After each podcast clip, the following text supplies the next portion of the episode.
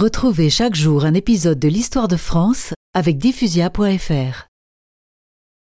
Et que devint Napoléon III Eh bien, en mars 1871, l'empereur déchu s'exila en Angleterre. Il y prépara de nouveaux projets pour la France. Mais le 9 janvier 1873, une opération de la vessie eut raison de lui. Il mourut à l'âge de 64 ans.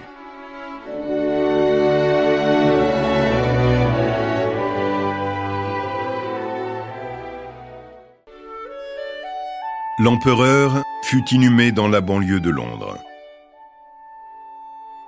Par la suite, l'impératrice Eugénie lui construisit un mausolée dans l'abbaye de Farnborough, au sud de l'Angleterre. Il y repose toujours aux côtés de sa femme, décédée en 1920, et de leur fils unique, le prince impérial Eugène Louis.